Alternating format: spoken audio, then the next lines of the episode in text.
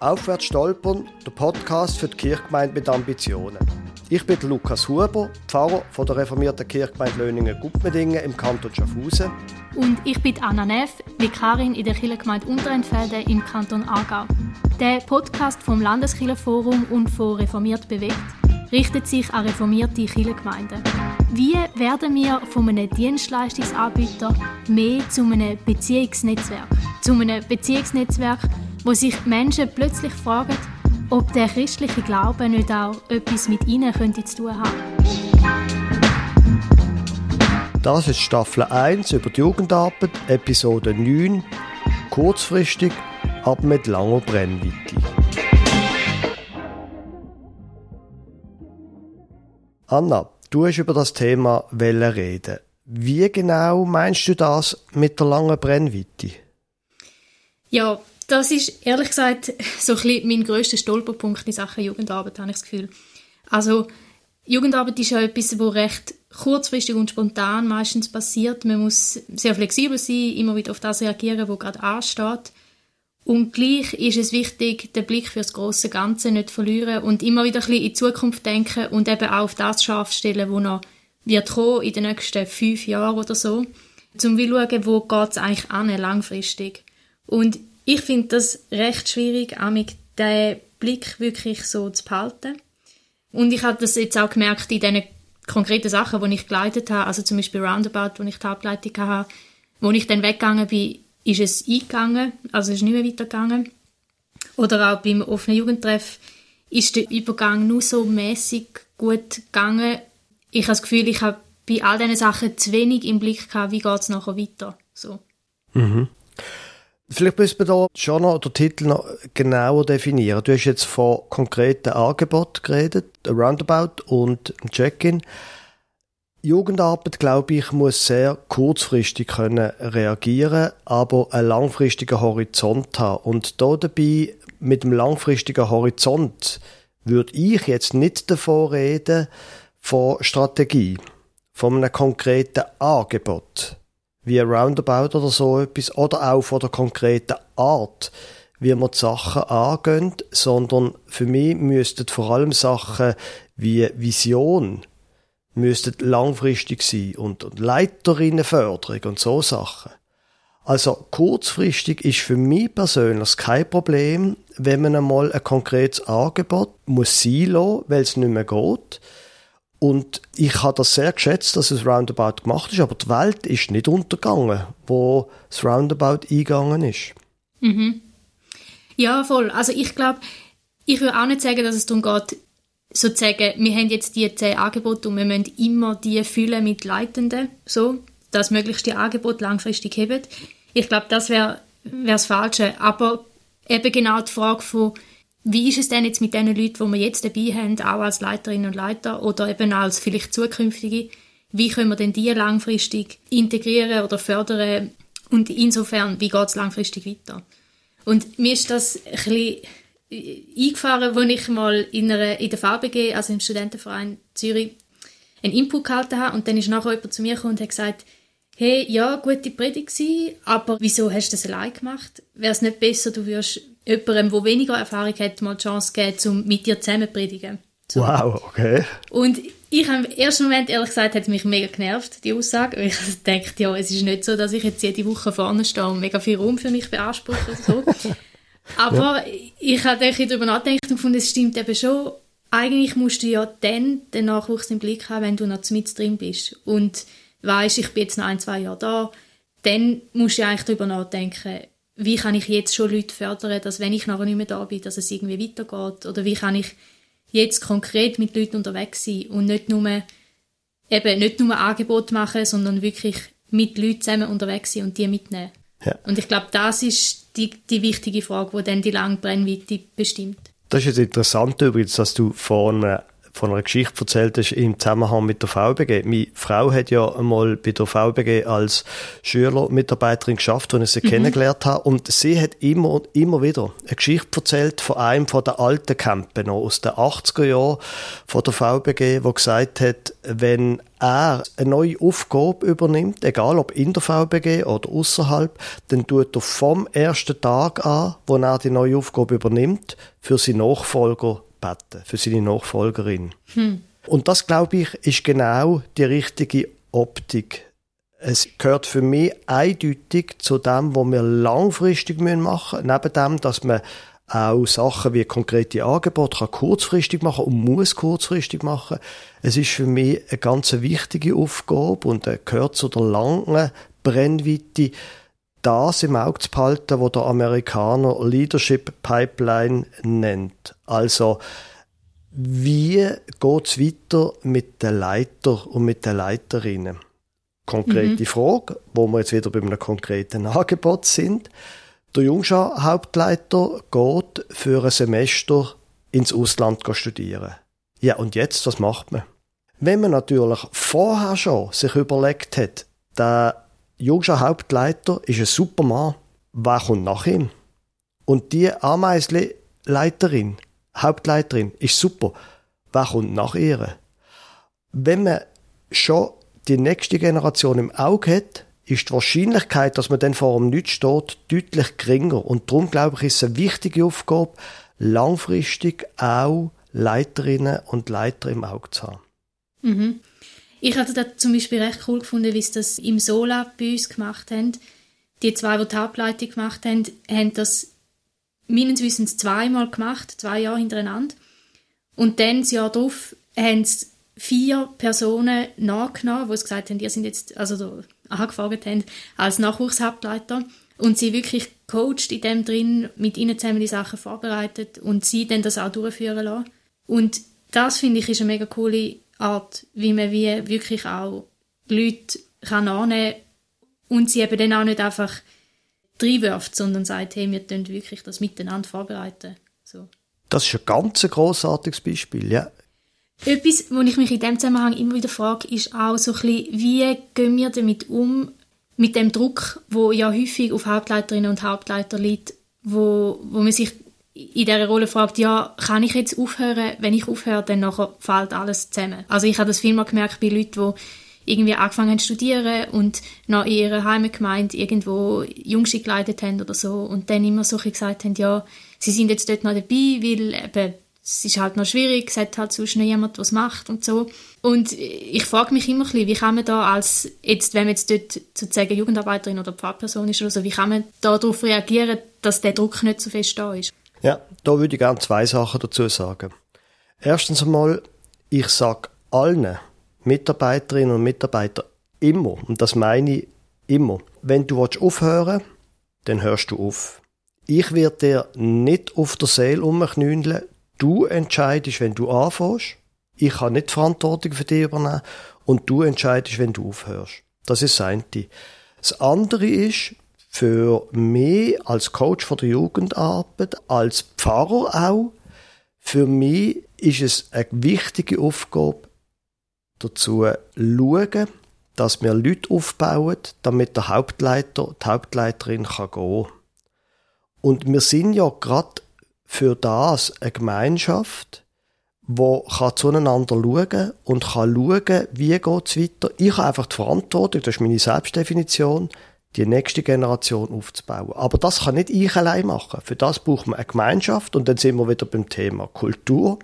Werden mhm. gezielt junge Menschen aufgebaut, damit dann der Hauptleiter, die Hauptleiterin kann sagen, so, jetzt geht es studientechnisch nicht mehr, oder was auch immer das ist, jetzt heirate, was auch immer, und kann mhm. aufhören. Ja.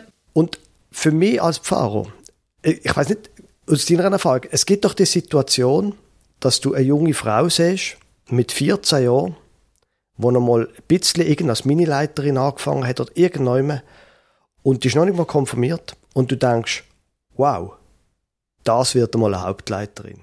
Natürlich, ich bin kein Zauberer, aber ich kann dann, wenn ich so etwas sehe, dort immer wieder mal etwas fallen lassen. Ja, gell, die hat das gut gemacht, die, die Leiterin da, der Leiter, gell. Weißt du, das ist eben so, bla, bla, bla, das ist die Überzeugung dahinter, das hat sie sehr gut gemacht. Und ich habe auch jemand Jungs gezielt aufbauen, indem ich über so Fragen rede mit ihr, einfach beiläufig. Und ich kann natürlich auch im heutigen Hauptleiter sagen, du, hast du das Mädchen namens so und so gesehen? Du, ich, die hat Leitungsqualität. Ich weiß nicht, vielleicht täusche ich mich auch.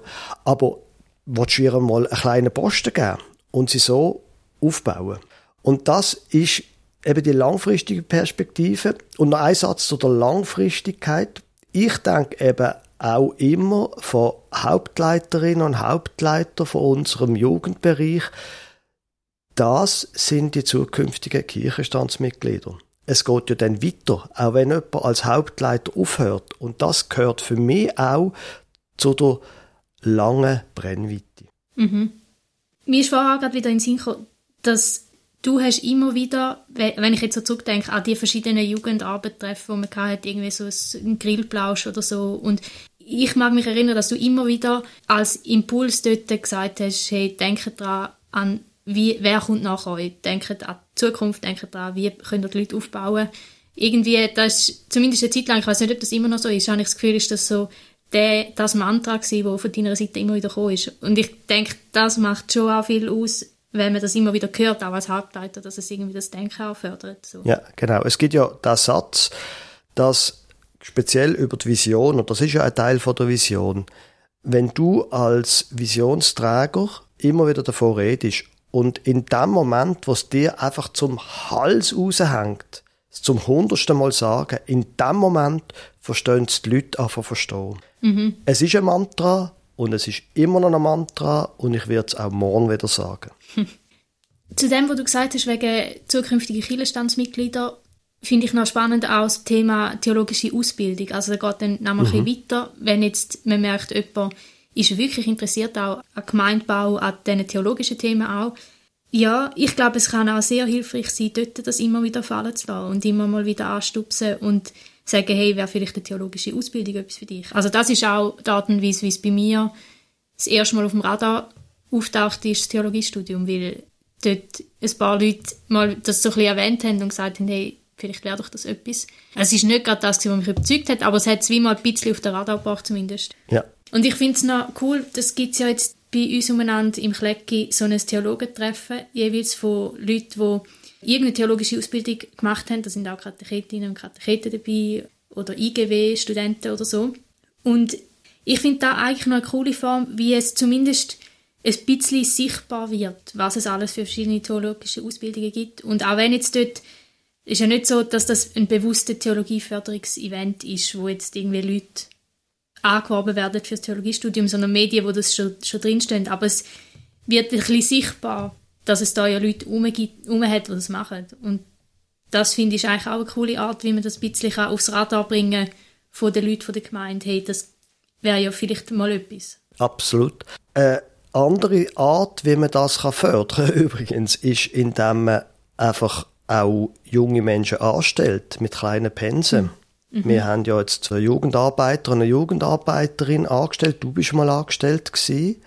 Und so ein kleines Pensum während der Ausbildung oder so kann dann auch helfen, um das zu fördern. Es geht ja nicht nur um die Leute, die angestellt sind, sondern alle anderen ab Minileiter sehen, ah, man kann ja das, wo dort die Kirche davon redet, auch zum Beruf machen. Jetzt, mhm. die Leute, die wir im Check-in angestellt haben, das sind Leute, die eine Ausbildung machen, das ist klar. Der eine die theologische bzw. sozialdiakonische, die andere wird Lehrerin. Aber wenn man die Leute eben aus der eigenen Jugendarbeit anstellt, dann merken sie plötzlich, ah, das könnte man auch zum Beruf machen. Mhm. Und du machst es ja sehr bewusst, dass du wirklich Leute aus der eigenen Jugendarbeit willst anstellen. Ich frage mich dann manchmal, ist es nicht auch Gefahr, dass man dann ein bisschen zu fest im eigenen Saft schmort? Also, dass es halt die Leute, die, die in einem gewissen Denken aufgewachsen sind oder in einer gewissen Art, wie man es macht, das dann halt auch so weiterführen und wie nicht so etwas Neues reinkommt. Ja, da gibt es ganz, ganz unterschiedliche Haltungen. Meine Haltung ist erstens die, äh, wir stellen die Leute zu einem kleinen Prozentsatz an Wenn du aber jemanden, der zu 20% angestellt ist, zuerst mal zwei Jahre brauchst, bis du ihm die Vision und Funktionsweise erklären kannst, dann hast du einfach viel Energie verloren. Wenn es mhm. aber aus der eigenen Jugendarbeit kommt, aus dem eigenen Jugendbereich, dann ist die Vision klar, dann wissen sie, um was es geht und können direkt arbeiten. Das andere ist, mit dem eigenen Saft schmoren.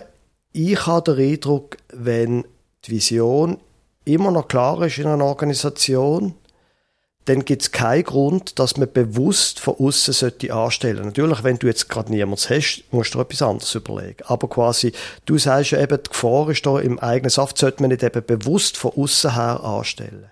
Und ich habe den Eindruck, wenn die Vision klar ist, dann kann man tiptop von innen anstellen. Wenn natürlich an einem Ort viel Unzufriedenheit um ist, die Leute nicht mögen, die Vision nicht mehr klar ist und wenn es einfach wie eine Art klarer Stopp braucht, da muss man einen Neuanfang machen. Dann hilft es nicht, wenn jemand von innen herkommt, sondern dann können sehr wohl Augen von außen helfen. Bei uns ist die Vision klar. Es ist klar, was wir machen, mindestens zur Zeit, kann man auch wieder ändern. Aber die Vision und das Längerfristige ist klar, darum gibt es für mich keinen Grund, extra von außen anzustellen. Mhm. Ich finde das noch ein guter Punkt mit dem, weil es ja auch tiefprozentige Anstellungen sind. Da hat mich nämlich letztens jemand gefragt, dass ja das auch ein das Problem ist, dass häufig dann Jugendarbeiterinnen und Jugendarbeiter wechseln und so. Es, gerade auch weil es halt wenig Prozent sind, machst du das eher so ein bisschen auch in einer Zwischenphase mal oder so. Und das ist natürlich ein mega Pluspunkt, wenn du Leute hast, die schon mega drin sind, dann kannst du gut etwa nur für zwei, drei Jahre für 20% anstellen und es kann einen mega positiven Impact haben. Und dann ist es auch nicht das Problem, wenn die Durchlaufquote relativ hoch ist. Ja, das glaube ich auch. Gut, dann wären wir, glaube ich, heute schon am Schluss. Kannst du, Anna, nochmal zusammenfassen? Was soll jetzt eine Person, die in der Kirchgemeinde aktiv ist, was soll die Person mitnehmen?